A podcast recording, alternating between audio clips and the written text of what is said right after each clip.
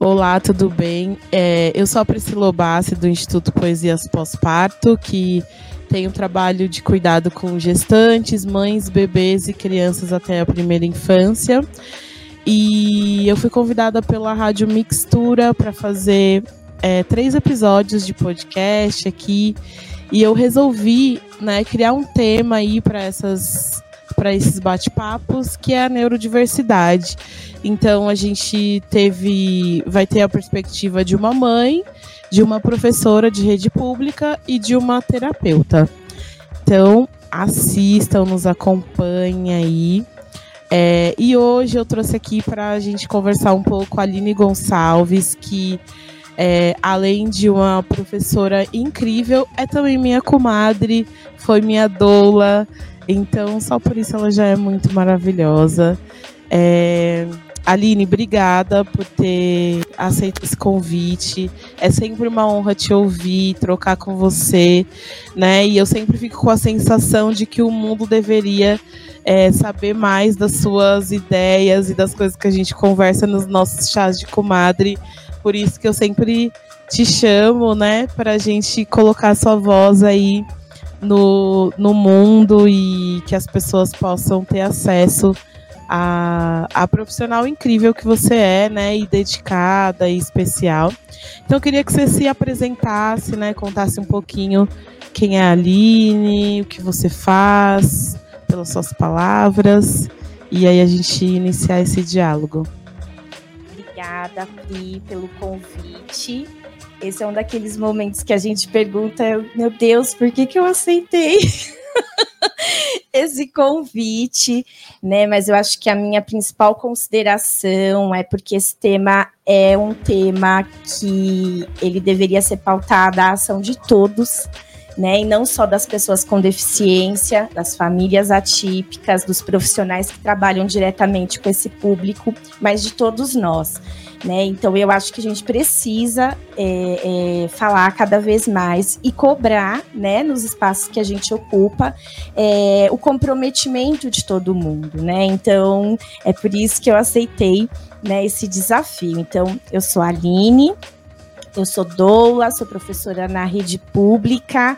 É, como professora já estou há 20 anos, então é uma boa caminhada, né? Na rede pública já tenho 12 todo esse tempo em educação, na educação infantil, né? Então, trabalho com a primeiríssima e primeira infância.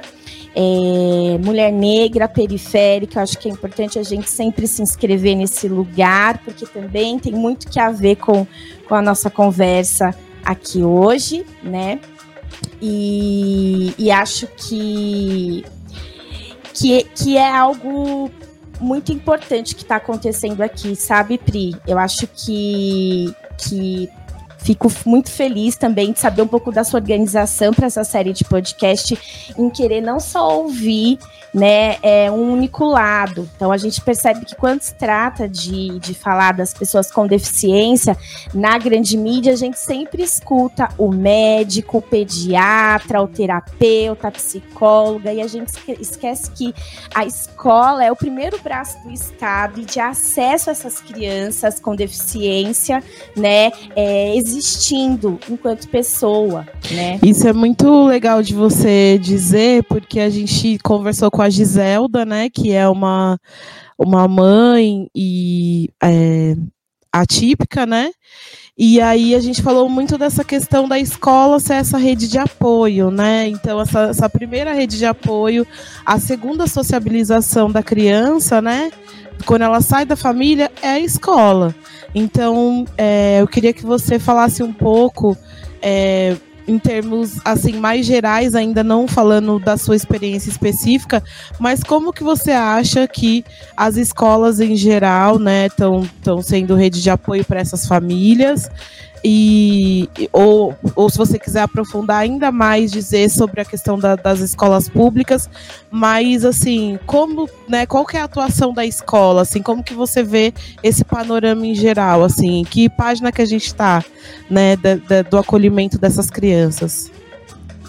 Num lugar de muito desafio, né? Então eu acho que é importante quando a gente vai falar da função da escola também localizar no ordenamento legal, né? Porque a escola ela se ela se normatiza, ela se regulariza a partir de leis. Né? Então, se a gente for pensar então no acolhimento das crianças com deficiência, é, e como que a escola se organiza para ter, enquanto um papel social, né, de tornar acessível essa criança para poder se desenvolver plenamente em suas capacidades e tudo mais, a gente precisa localizar muito bem, né? Então, eu tô numa rede, Pri, que eu tenho consciência que ela é um mundo. Né, a rede municipal de São Paulo ela é imensa se comparado aos municípios do Brasil inteiro. Né? Então, em termos legais, eu avalio como uma, uma legislação muito potente em garantir, né, em pelo menos ter escrito a garantia do direito das crianças com deficiência, né?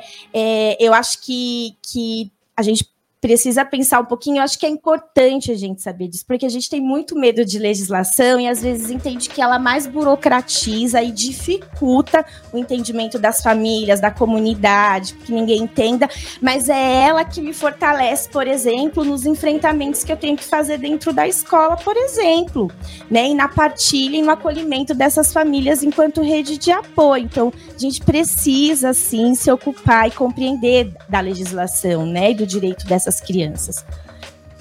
Não, isso é, é, bem interessante você dizer, né, que pelo menos tem um pensamento, né, porque as leis são um pensamento sobre isso, então não está totalmente desconsiderado, né.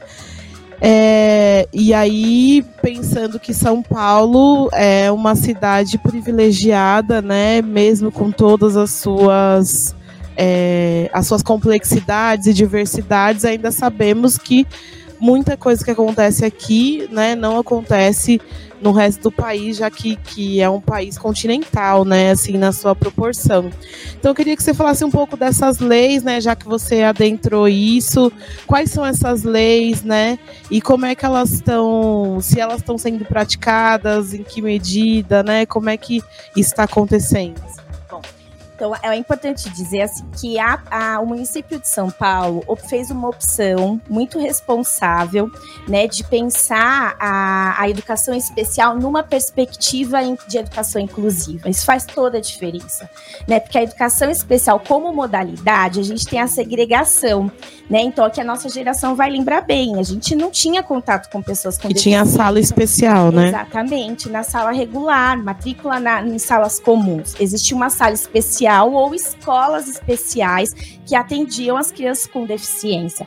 Quando o município faz né, essa documentação, adotando que uma lei federal, que a gente tem uma lei de 2000, vou usar minha cola porque eu acho que é muito importante a gente compreender esse processo, em 2016, que é a Lei Brasileira de Inclusão da Pessoa com Deficiência, e essa lei federal, né, que é isso que a gente está conversando, São Paulo é um mundo, pensando no, no, no, no, em todo o Brasil, e na precariedade, na dificuldade de acesso de alguns municípios, é muito importante a gente compreender compreender a importância dessa lei é, é, que a gente chama né, de LBI, que é a lei da inclusão da pessoa com deficiência, que ela é federal, ela é do governo Dilma. A gente precisa também localizar esse lugar, porque nós vamos em algum momento tocar no retrocesso que foi o governo passado. A gente quase voltou à educação é, das, das crianças com deficiência para a educação especial apenas como modalidade segregada das salas da escola regular. Né? Então é importante a gente compreender isso. E essa é essa lei LBI, né, que a gente fala, ela foi escrita a partir de uma convenção que aconteceu em 2019, 2009, desculpa, que é a Convenção Internacional sobre o Direito das Pessoas, da qual o Brasil é signatário. Significa o Brasil assinou junto esse compromisso de pensar políticas públicas, né, de, de, de acolhimento e, e de garantia de direito das pessoas com deficiência. Então é algo muito recente, mas também não tão assim. Né, de 2009 para cá, acho que a gente poderia ter avançado muitas coisas. Temos muitos desafios, né? Tem pelo menos uma década, né? A rede municipal é complexa, a gente tem essas mudanças de, de governo que dificulta, de que impede, que não tem investimento, que ficam pensando aí medidas que são retrocessos, mas a gente tem uma legislação, então, que educacional, que não que a gente não fala em educação especial, mas educação especial na perspectiva da inclusão, que é o direito dessas crianças serem matriculadas na escola regular, né, em classe comum.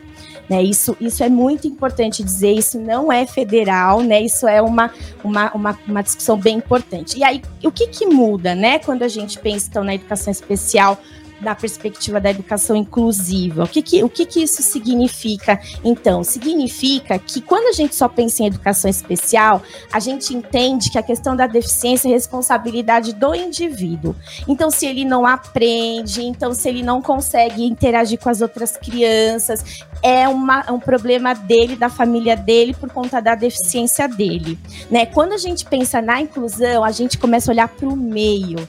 Então, é o meio que oferece barreiras para que essa criança não se desenvolva plenamente como as outras crianças, né? Então, eu, eu acho que isso é, é muito importante a gente compreender que é nisso que se pauta a política pública de atendimento às crianças com deficiência no município de São Paulo, né? Então, a gente tem a LDB, que é a Lei de Diretrizes e Bases, que ela é um problema também, porque ela diz assim, ela ainda a gente não conseguiu mudar ela, né? Mas ela diz o seguinte, ela diz que as crianças precisam ser prioritariamente matriculadas na rede regular de ensino. Esse priori, prioritariamente é um problema, porque se ela é Dá margem à interpretação, Exatamente. né? Exatamente. Mas tem algo, Pri, que é muito que a gente logo se identifica, a gente que, que, que, que tá na vida querendo existir, não só resistir, a história da educação especial, a história da, da, da, educação inclusiva, ela é de luta, ela ainda está na militância né? Ela ainda, ela ainda conta com, com, com muita briga, com, com revides, ela ainda está nesse lugar. Né? Então é, é muito importante quando a gente fala que isso não é responsabilidade só da pessoa com deficiência e da família, e de mas sim de todas as pessoas, independente dos lugares que ela ocupa, entender que é uma questão social, portanto, toda a sociedade precisa pensar em formas de remover essas barreiras para que essas pessoas tenham acesso. Eu acho que é uma coisa que a gente precisa, de fato, sabe assim, ser o nosso mantra quando a gente vai discutir essas questões, seja na cultura, seja no transporte, seja no esporte, seja em todos os lugares. Eu acho assim, é uma legislação muito nova, né? A gente tá tá tá começando a compreendê-la e pensar. É uma, é uma legislação muito boa também, do ponto de vista dos princípios. Né? Imagina, uma legislação que garante acessibilidade, o direito ao, respeito à dignidade, mas, sobretudo, o direito à diferença. Você tem o direito à sua diferença. Né? Isso não é pouca coisa. Então, como que a gente garante, então, que essas coisas aconteçam? E é benéfico para todo mundo, né, nesse sentido, porque, assim, é, as crianças que não são neurotípicas ter, esse, ter essa convivência, ela também vai se humanizar né, em um, de uma outra perspectiva, que é de entender né, potências, habilidades, é, algumas é, impossibilidades né, que qual, todos, os ser, todos nós, enquanto seres humanos, enquanto pessoas, temos, né, qualidades, defeitos. Claro que assim, eu não estou minimizando, né, e, e nem trazendo para esse lugar, ai, todo mundo tem alguma deficiência, não é isso. Mas de olhar para esse lugar é, de uma forma mais humana mesmo, no sentido de olhar, né, como a gente olha para a natureza, né? Tem uma árvore que é maior, outra menor, outra o galho nasce para cá, outra para cá, uma folha mais verde, outra mais clara, e o quanto isso é poesia, né? Quanto isso é poesia, quando a gente olha e a gente vê né, aquele verde, aquele amarelado da folha, isso, isso traz a gente uma outra sensação, né, do que do que andar, por exemplo, é, no, em São Paulo, né, em alguns lugares que é tudo cinza, tudo concreto, aquilo também produz, né, é, imagens e sensações no nosso corpo, né? E então queria que você explicou assim maravilhosamente bem, queria que você falasse é, você vê que as, quantas essas leis estão sendo praticadas, uhum, uhum. né? Assim, porque é isso, a gente tem, por exemplo, a Lei 10.639, que está fazendo 20 anos, e a gente ainda tem dificuldade de falar, por exemplo, de mitologia dos orixás dentro das, das escolas, né? Então, como é que, que você vê, assim, na prática, o que está rolando? Pri, ó, tem uma jornalista que, que eu ouvi ela falando, dando uma palestra. Ela é uma jornalista cadeirante, de vez em quando ela faz participações no Fantástico, né? E é, o nome dela é Flávia Sintra, para não esquecer. É importante a gente é, fazer as referências. E ela diz que é muito fácil você construir rampa em prédio. O difícil é você construir rampa em pessoas. Né? Então, eu acho que em termos de, de, de da legislação e de políticas públicas inclusivas, a gente está muito bem. O problema é como é que a gente constrói né, essas rampas nas pessoas, porque o principal, a principal barreira né, que, eu, que eu percebo dentro das escolas, nos espaços educativos por onde eu circulo, é atitudinal. Né? É, é, é o que hoje a gente tá, tem muito bem, é importante dar nome às coisas, né? O que a gente chama, que a gente denomina muito bem como capacitismo, né? Você ser capacitista significa que você não acredita na capacidade daquela pessoa se desenvolver plenamente, né? De ela viver em potência, de ela existir. Né? Então eu acho que é, é, esse é um grande desafio. É como que a gente, a gente rompe, como que a gente transcende mesmo, supera a questão do, do, das barreiras atitudinais, né? Porque é, é uma verdade uma falsa polêmica. Às vezes, quando as pessoas vão discutir inclusão, elas falam, ah, mas isso é muito complicado, porque as salas são muito cheias, porque é só uma professora. É infundado isso, né? Porque aquelas crianças não estando lá, como você bem colocou, não garante que o desenvolvimento das crianças sem deficiência seja o melhor e os dados dos IDEBs e de todos os índices estão aí para provar isso desde escola a escola. Então, você colocar na conta das crianças com deficiência que o desenvolvimento, que o bom trabalho da escola não está se dando por conta das salas lotadas, né? Então, na, na, na, rede municipal de educação infantil são 31 crianças, né? Então, você escuta alguns equívocos, são 30, são 30 crianças e uma criança de inclusão. Como se. Já tira a possibilidade dela de ser uma criança. E né? como se ela fosse um. Apenas uma criança. Exatamente. E como se ela fosse o... ela fosse a responsável pela não qualidade. E a gente sabe que não é verdade isso. Né? Primeiro que essa criança não é de inclusão, né? Ela é de uma comunidade, ela tem uma história, ela tem uma família. Né? Ela não é de inclusão. Ela é uma criança com deficiência que tem direito de estar naquele espaço junto das crianças que não são crianças com deficiência. Eu acho que é, que é isso isso. Então, se a gente quer pautar a questão das salas é, é, superlotadas, é verdade, mas é porque a gente lida com criança. Né? Na educação infantil é tudo inaugural, é tudo novidade. Essas crianças elas estão desabrochando, como você sempre coloca, as sementinhas mesmo. Né? Então é humano, é humano você olhar para essa, essa criança, para essa pessoa. É importante a gente também lembrar que criança é pessoa, como aquela que precisa de acolhimento. Às vezes, uma professora para 31 crianças num período de acolhimento, aí a gente veio da pandemia, crianças enlutadas, famílias enlutadas, com comprometimentos emocionais emocionais, isso sim a gente tem que pautar. Agora, não a redução por conta da deficiência. Né, isso, isso não faz nenhum sentido.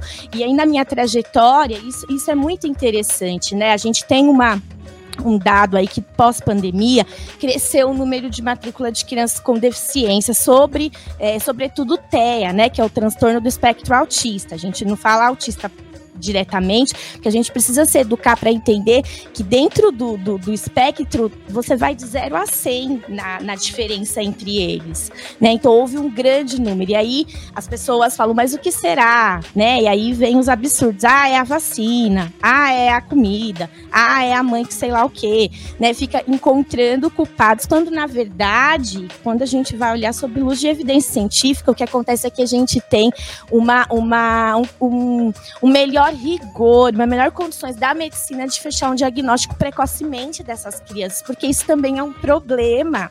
Até pouco tempo atrás, 10 anos atrás, a gente escutava que só dava para fechar né, um diagnóstico de uma criança autista, na, na, na, ocasião, que é TGD, na verdade, Transtorno Global de Desenvolvimento. A legislação ainda traz esse nome, está ultrapassado, porque isso é uma outra briga. A gente precisa também disputar essa discussão dentro da área médica. Eu, como pedagoga, que que, que compreende sobre o desenvolvimento infantil para a gente poder fazer essa interface de conhecimento. São nomes equivocados. TGD é o, o DEB mental, mongoloide. Se você for procurar nos manuais a definição disso, é, é algo que socialmente é super pejorativo, né? É super complicado e discriminatório, criminoso. Muito, né, de como a gente como a gente nomeia as coisas diz muito como a gente se relaciona com elas. Né? Total.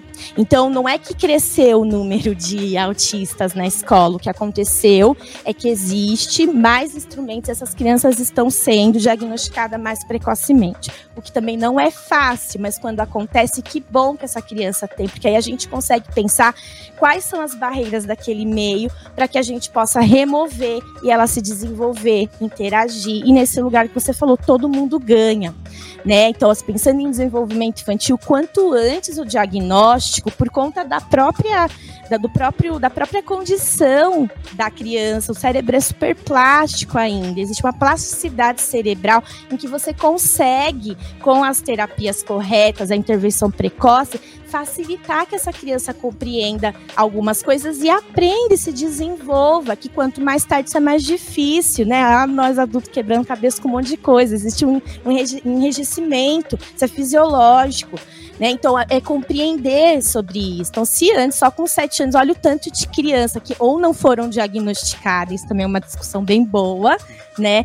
Ou não foram diagnosticadas, ou estão tão penando com as terapias. Precisam ser mais intensivas, mais frequentes. E isso vai desbocar, sem dúvida, na escola, né? Porque é esse braço aí, primeiro, essa rede de apoio que essas crianças, elas são, é, é obrigatória a escola matricular né? E aí, quando essa criança chega na escola, né, e, e, e em todo esse processo de reflexão, dessa educação inclusiva, é, quais são os direitos dela, né? Ela tá ali é, como uma criança, né, que tem direito à escola, mas assim, tem alguma, algum movimento, alguma é, ação que a escola precisa fazer para acolher de forma né, mais generosa e, e, enfim, que, que seja respeitosa, né? Tem, tem alguma coisa ou não? A criança, como qualquer outra criança ali, vai ser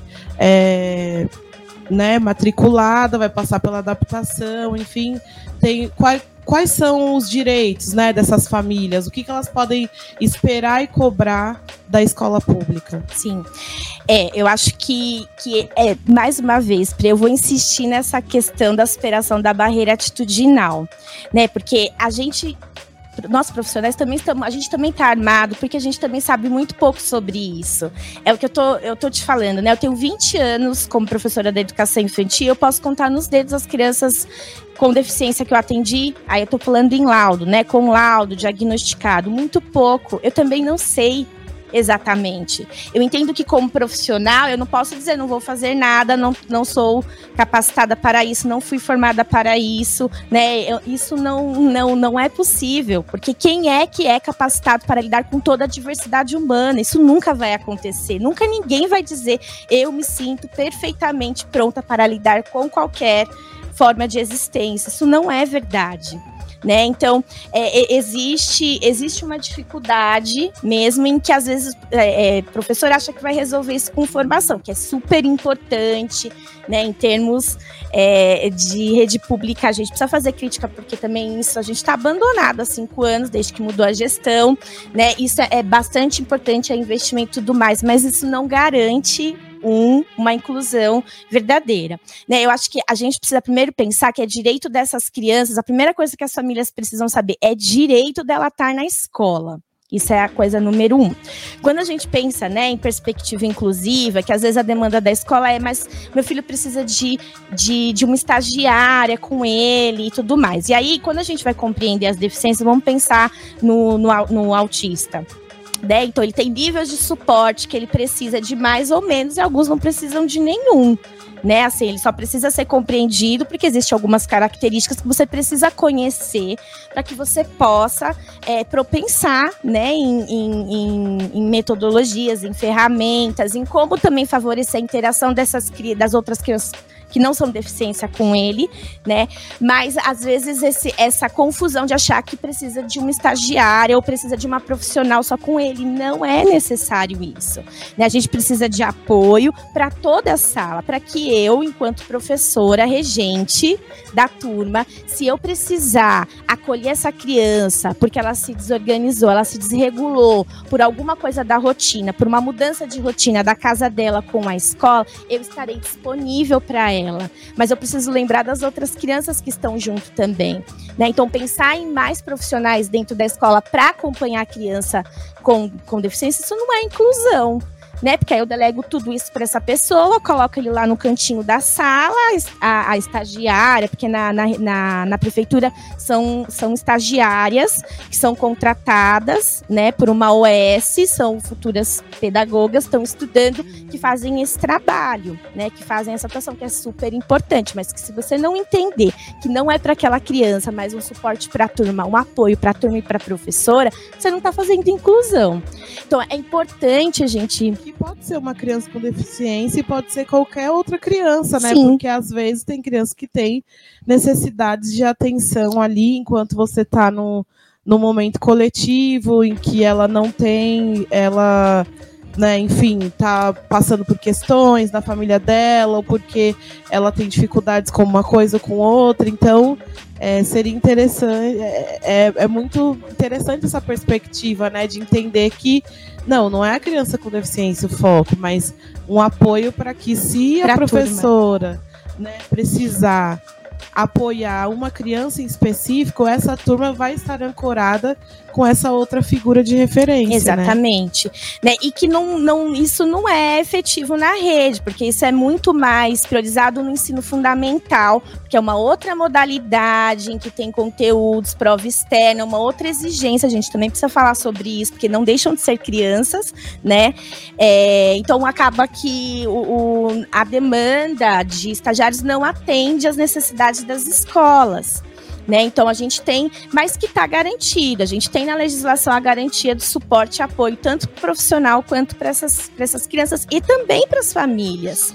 Né, mas não, não é bem assim que as coisas acontecem, né? Não é, não, não, não é dessa forma.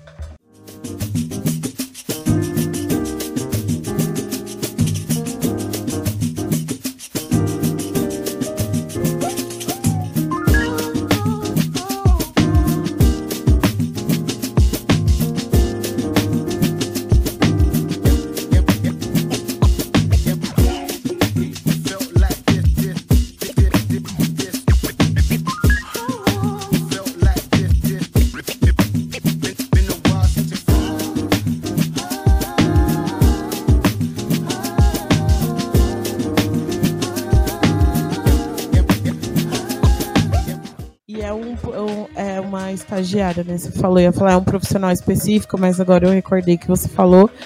É, eu quero que você, que você conte, né, alguma experiência que você teve, né? A gente tem a questão ética, enfim, de não pode usar um nome fictício, mas que você conte é, dentro né, dessa jornada que você tem da, dentro da, da educação infantil, é, alguma, alguma experiência que você teve né, com crianças atípicas, neurodivergentes, com deficiência, enfim. Sim. Ó, eu tá, tá muito fresco para mim, intenso, porque eu também vivi uma pandemia, né? E, e todas, todas as implicações que isso tenha significado para nós, povo preto aqui na periferia. Então, foi muito foi muito intenso mas eu, eu, eu a rede ela voltou de uma forma completamente desorganizada né e a gente o diário nosso diário oficial era o, o, o não pode falar o nome, né? Mas era o SPTV com seu apresentador que dizia como as coisas iam se dar. E quando a gente está falando de educação infantil, é uma outra especificidade, né? Em que a relação, o vínculo, o contato é primordial. Isso é muito. Então eu ainda estava assustada, a gente não estava com a pandemia é, é, ela não tinha, a gente não tinha erradicado ela, tava no tinha vacinação e tudo mais, mas ainda com muito medo, né? Perdendo colegas, sabendo notícia das famílias tudo mais.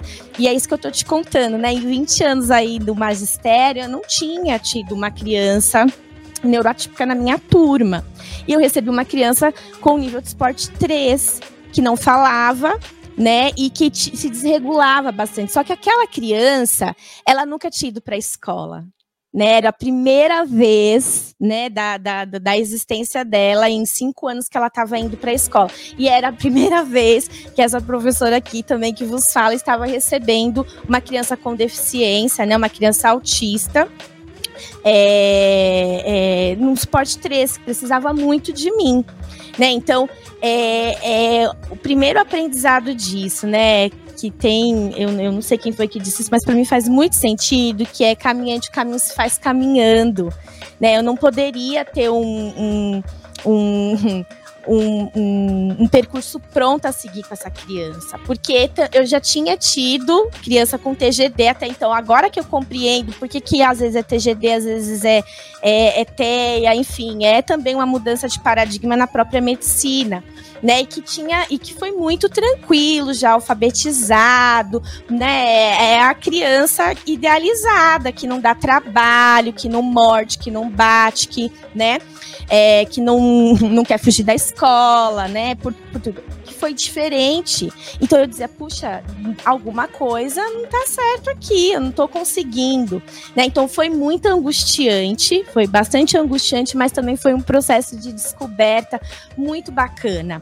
Né? De, eu, de eu compreender que o direito daquele menino era estar ali na escola e que eu, como profissional, tinha um papel muito importante em diálogo com a família e cumprindo uma função social. Isso para mim era muito importante, né? Então, saber que as crianças, que as pessoas aprendem de formas diferentes e que a deficiência não as define, mas que a constitui, é uma condição que a compõe nas diferenças com as outras crianças, eu acho que foi a grande descoberta né? Foi a grande descoberta que você tratou ele como uma criança. Exatamente, que está em interação. E qual que é a linguagem? Como é que você cria vínculo com crianças brincando?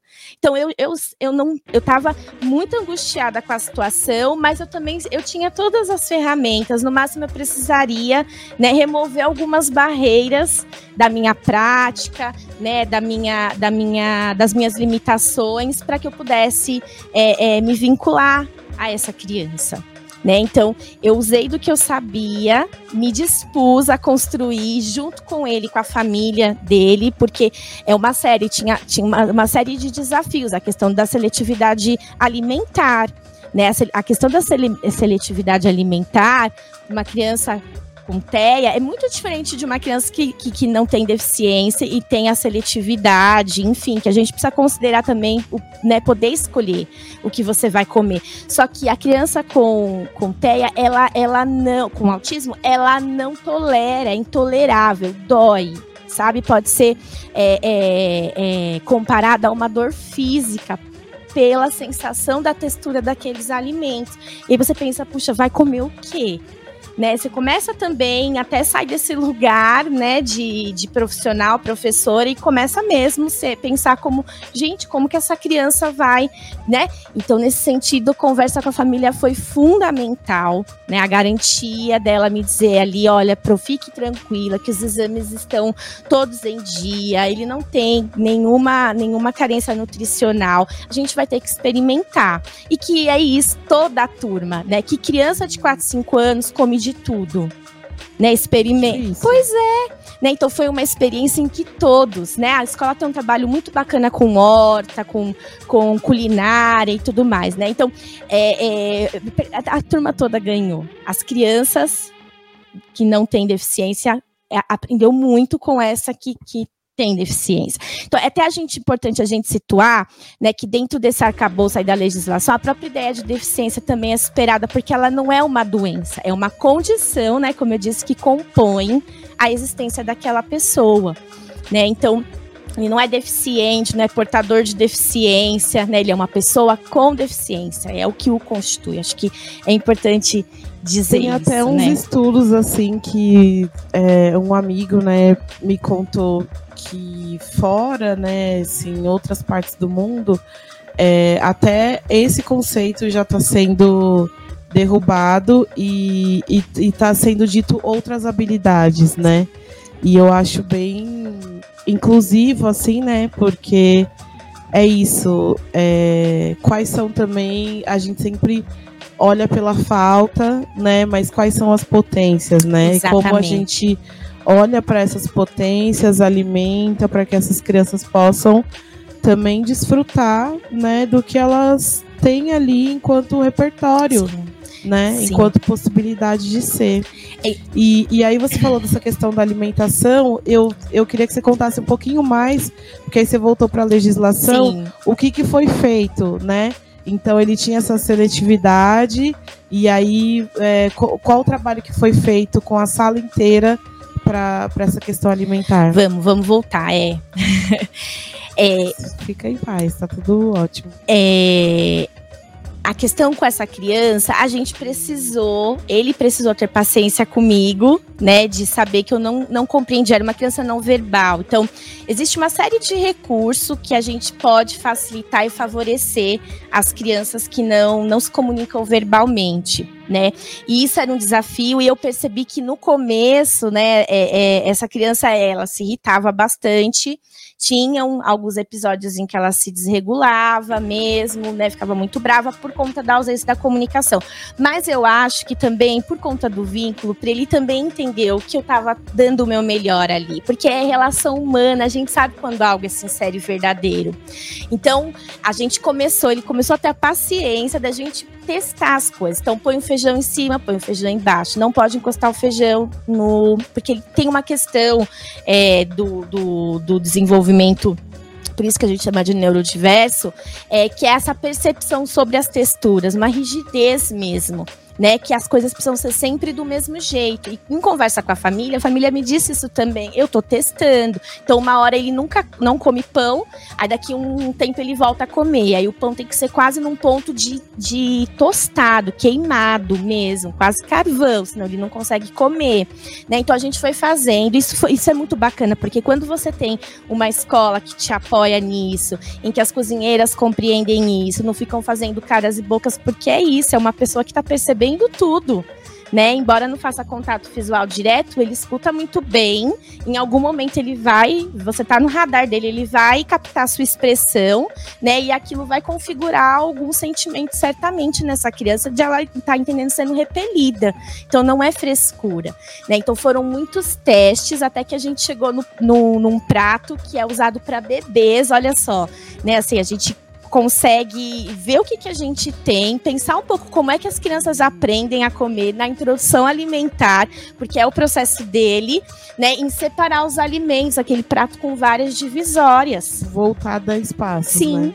Sim, né? E as outras crianças, assim, é uma, é uma coisa que, que a gente conversa bastante na escola e vê como viabilizar isso, porque são muitas crianças, a gente não tem um quadro de, de recursos humanos. Né, suficiente para fazer desta forma, mas que as crianças possam se servir. E aí você vai colocar o feijão embaixo, o feijão em cima, do lado. Cada um vai escolher a configuração. Isso é um direito também. E é um aprendizado muito importante para as crianças e é na educação infantil. Então, a partir dessa convivência com essa criança, a gente pôde é, é, perceber que as outras crianças se beneficiam super. Né? E que a gente precisa criar possibilidades e remover, mais uma vez, eu vou insistir nisso, barreiras para que elas possam se desenvolver e experimentar coisas que antes não eram do repertório delas. Né? O que elas acham que não gosta, porque tem isso, às vezes elas acham que não gosta, não experimentou, né? Isso é muito interessante, né? Porque naquela perspectiva de que essa criança ela ela tá ali enquanto um elemento que parece que não faz parte da turma, ela engatilha, né? Ela gatilha, na verdade, engatilha não, gatilha um processo que é benéfico para a turma inteira. Então é muito bonito, né, ouvir isso e pensar esse lugar de descoberta que pode ser ampliado e não sendo colocado nesse lugar de que ah, só essa criança necessita disso. Sim. Não, né? Então vamos discutir isso de forma ampla, assim. É... Só uma, uma, mais um exemplo, Pri. Eu falei dessa, dessa parte da alimentação. Na educação infantil, cuidar e educar ele é sociável, né? Então, eu acho que é bem importante dizer, não, não tá nesse lugar das, do, do assistencial, mas é algo que, que faz parte, né? É uma característica da educação infantil. Mas se a gente for pensar na, nas ofertas que a gente planeja, né, para as crianças, para o desenvolvimento dele, é algo muito importante na educação infantil. A a função social da escrita. Então a gente tinha como, como prática todos os dias o registro do quem veio hoje, né? Então eu escrevia quem veio hoje, cada criança escrevia lá no quadro o seu nome, para que elas possam ir aprendendo a escrita do seu nome e tudo mais. Essa criança é, no começo ela não não queria fazer e tinha um hiperfoco que eram os dinossauros, né? Muitos, muitos dinossauros. Começou com alguns, aliás, foi foi isso que trouxe segurança para ele, porque também é um brinquedo, é um, um hiperfoco, é algo que ele tem muito interesse e é algo que também dialoga com a casa dele. Então eu achava que ele não estava prestando atenção. Então, às vezes ele estava de costas, né, ali com os baldes, brincando, convidava, mostrava a placa. A gente usa muitas pistas visuais quando a criança não, não, não tem ainda a linguagem oral desenvolvida.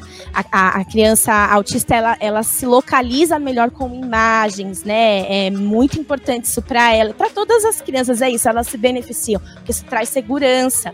Né? Nesse contexto pandêmico que eu estou contando, que né, tivemos muitas perdas, muito sofrimento. Então, previsibilidade é importante para todas as crianças, para nós adultos, né? Mas assim, é fundamental para uma criança autista, né? Para que ela fique bem, para que ela não se desregule, né?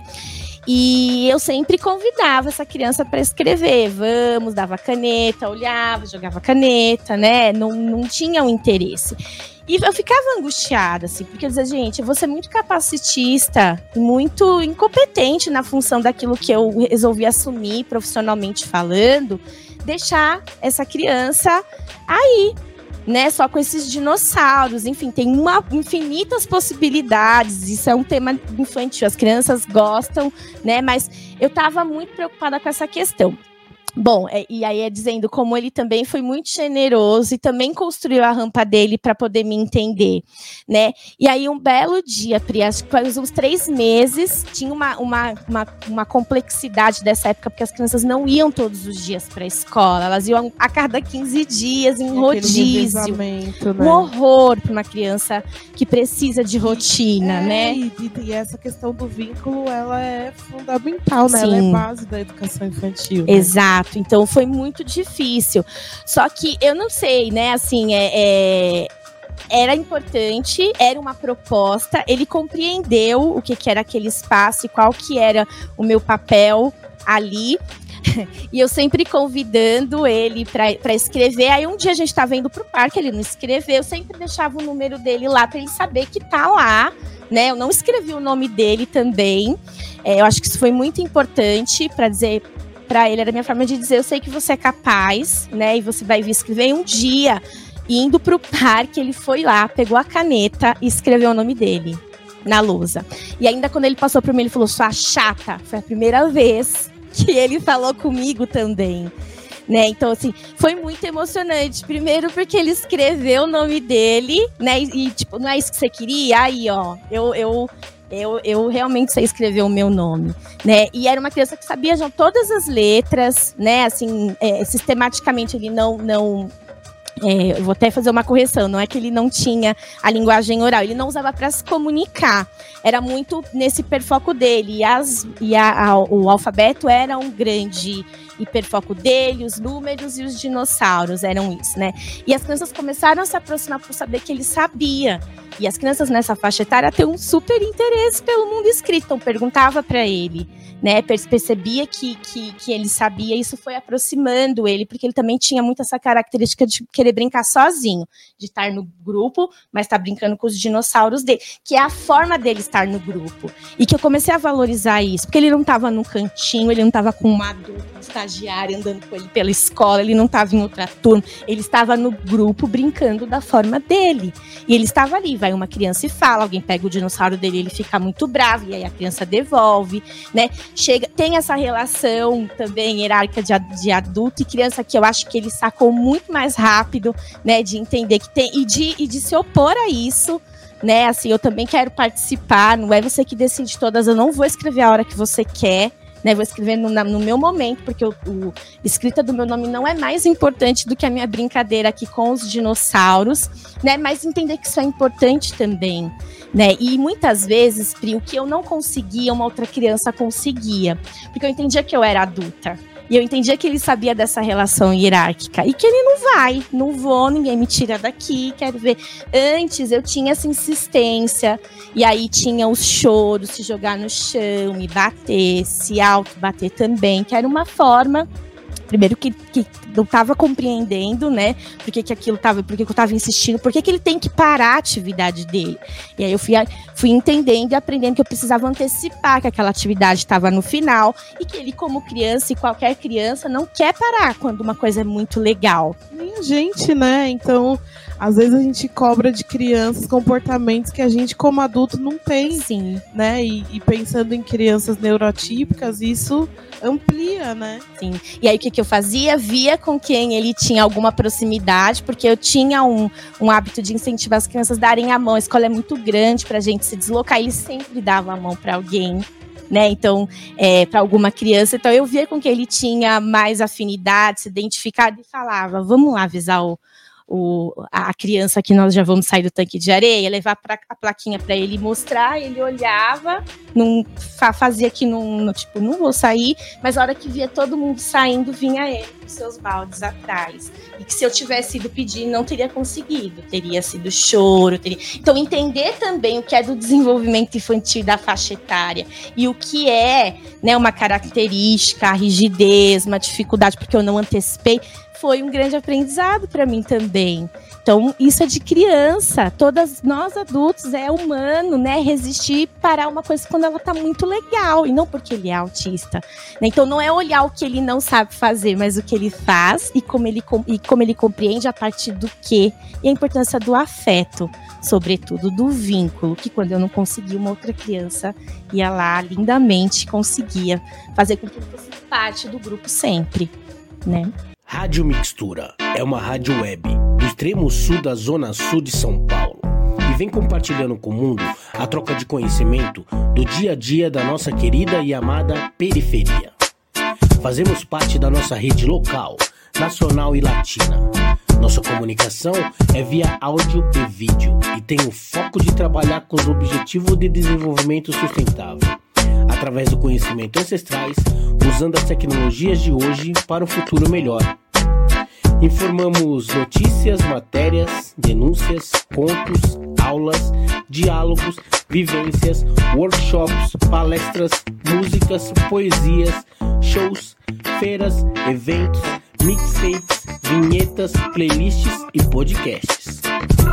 Nosso conteúdo é diverso e a programação é ampla e aborda temática nas áreas dos povos indígenas, mulheres negras, LGBTQIA, discotecagem de vinil, comunicação popular, futebol de várzea, sustentabilidade, alimentação, cultura popular, feminismo, empreendedorismo, literatura, hip hop, fotografia, jornalismo, parto humanizado, roda de samba e cultura de quebrada.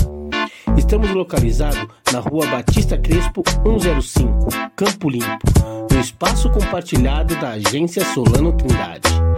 Super fácil chegar, 5 minutos do terminal Campo Limpo. Chega mais! Você traz perspectivas que são muito interessantes, né? Que é esse lugar de aprender, né, esse estado de presença. Eu sempre falo isso, né, que as crianças elas convocam a gente a estar no presente, né? Não dá para você estar nem no passado, nem no futuro. Se você não estiver no presente, você não consegue acessar as crianças, né? Então esse lugar de aprendizado, né? Porque é, em geral, a gente fica nessa coisa assim, ah, mas eu não sei como lidar. E aí tem escolas que ligam, né, para as mães, olha, não estamos dando conta, vem aqui buscar seu filho, né? Então, é, e aí a mãe também não está dando conta, ela também não sabe, ela está experimentando como esse relato que você trouxe dessa família. Então, acho muito interessante essa perspectiva, né, da educação, de que estamos em movimento, né, e tudo tudo se transforma, né? Sim. Eu lembro que eu fiz uma atividade uma vez com, com o professor Marcos Ferreira e ele pediu para a gente levar um azulejo muito bonito, bonito, né? Colorido, e pediu para a gente quebrar. E foi uma sensação muito estranha, né? Quebrar aquele azulejo, porque ele era bonito, ele era coloridinho. E aí aquilo já causou um estranhamento. E aí ele falou: olha, na educação a gente precisa quebrar, né? É, tudo que, às vezes, tudo que a gente sabe. E daqueles cacos a gente constrói um mosaico, né? Que o mosaico ele não, não é possível você construir com azulejos em formato quadrado, porque ele vai formar desenhos específicos que estão dentro daquela métrica. Mas o mosaico você pode. É, ele pode ser moldado em diversas formas, né? E, e, e outros desenhos também se colocarem. Então, eu acho muito interessante essa, essa perspectiva que você traz, né, da importância da formação, mas que o que é fundamental, né, para que a gente possa acolher essas crianças e essas famílias é a percepção das relações e da afetividade. É... Tô maravilhada aqui, como sempre, né, te ouvindo.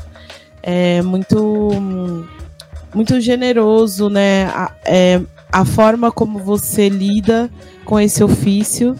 E sei que às vezes não é fácil também, né? Porque é, tem essa entrega, enfim. E aí queria que você falasse um pouco de como você sente esse apoio é, né, assim, tem essa coisa da escola, né, mas quem cuida dessas professoras, né?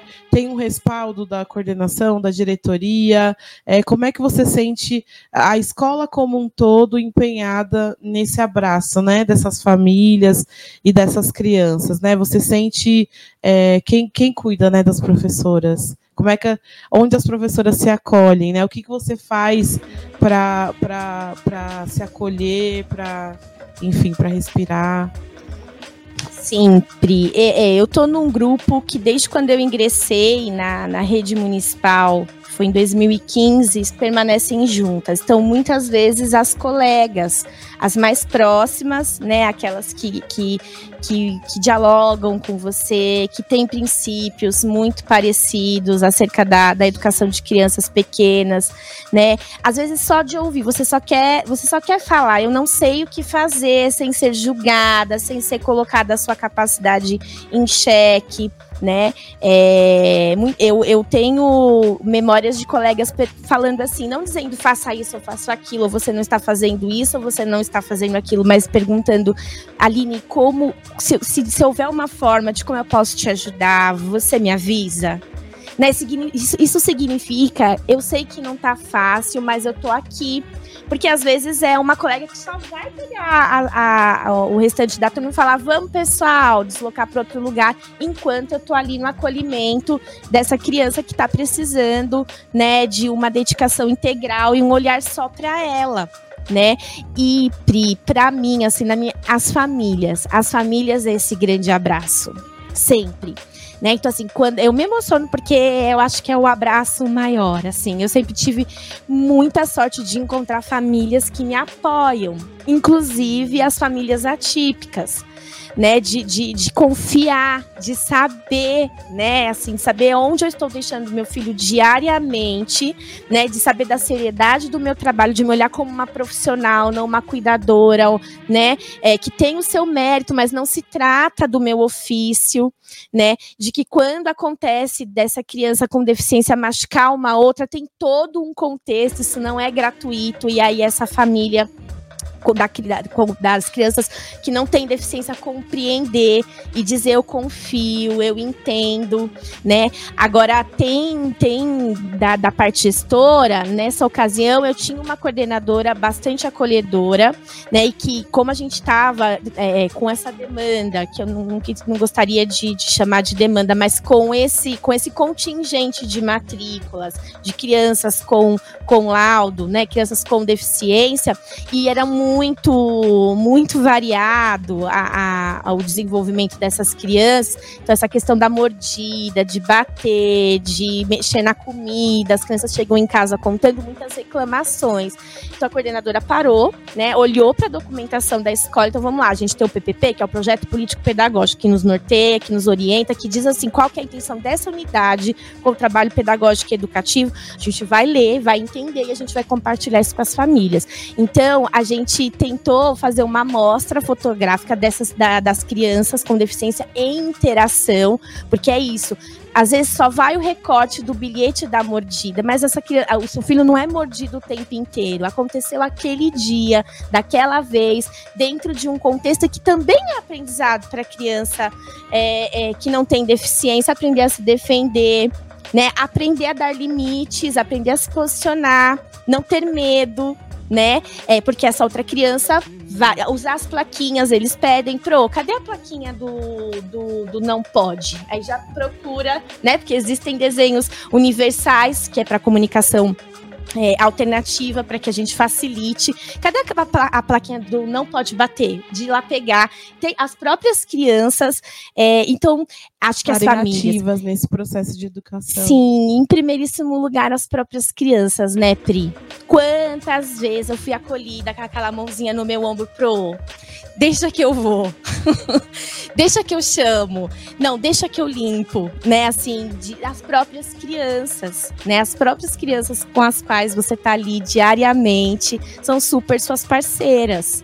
Né, de, de, colaborar, de ver que a situação precisa silêncio, porque isso é uma necessidade da, da, da criança autista para se regular, de precisar de estar num lugar calmo, das próprias crianças sentarem sem eu precisar pedir, apagar a luz, porque às vezes a, a, a cortinas e apagar a luz. As próprias crianças já me ajudam a como a gente vai ajudar essa criança a se acalmar. Ou apertar, e tinha uma, uma questão da compressão da cabeça, de apertar, ele dava a cabecinha pra gente poder apertar, porque aquilo é, organizava ele, né? E, ele, e as crianças já iam com a mãozinha apertar a cabeça para que ele pudesse se acalmar, sabe? Então, as crianças foram, foi e é sempre um grande abraço, é a disposição de você estar tá ali na lida para aprender também junto com elas, né? Você acha que é importante as crianças saberem sobre esse lugar da, da, da condição daquela criança neurotípica? É, dentro do coletivo ou quando a gente fala, a gente está estigmatizando? Eu tenho certeza, Pri, que essa geração vai ser muito diferente da nossa. Entende? Agora a gente está aqui. Se essas crianças estivessem na escola 30 anos atrás, que é quando a gente estava, a gente não estaria discutindo como é que essas crianças aprendem. A gente já teria aprendido, ó. A gente estava pensando em políticas né, em ativismos, em coisas mais que eu entendo mais radicais. Eu tenho muito essa perspectiva que essa geração, por ter convivido, porque eu acho que esse é o principal valor da escola pública, é lá que as diferenças se encontram, todas elas culturais, religiosas, de identidade de gênero, né, é, é, neuroatípicos, com deficiência, é ali, é no chão da escola pública que vai haver esse encontro. Eu tenho, não tem como dar errado, não tem. Né? Eu tenho certeza que serão pessoas muito melhores do que eu sou. Né, terão muito menos inseguranças e angústias do que eu tenho hoje, né? Então, que elas vão ter um repertório, né? Sim, e a convivência, exatamente. Sim. Estamos encerrando aqui nosso encontro, tá vendo? Foi mais. É. Foi menos dolorido do que você estava imaginando.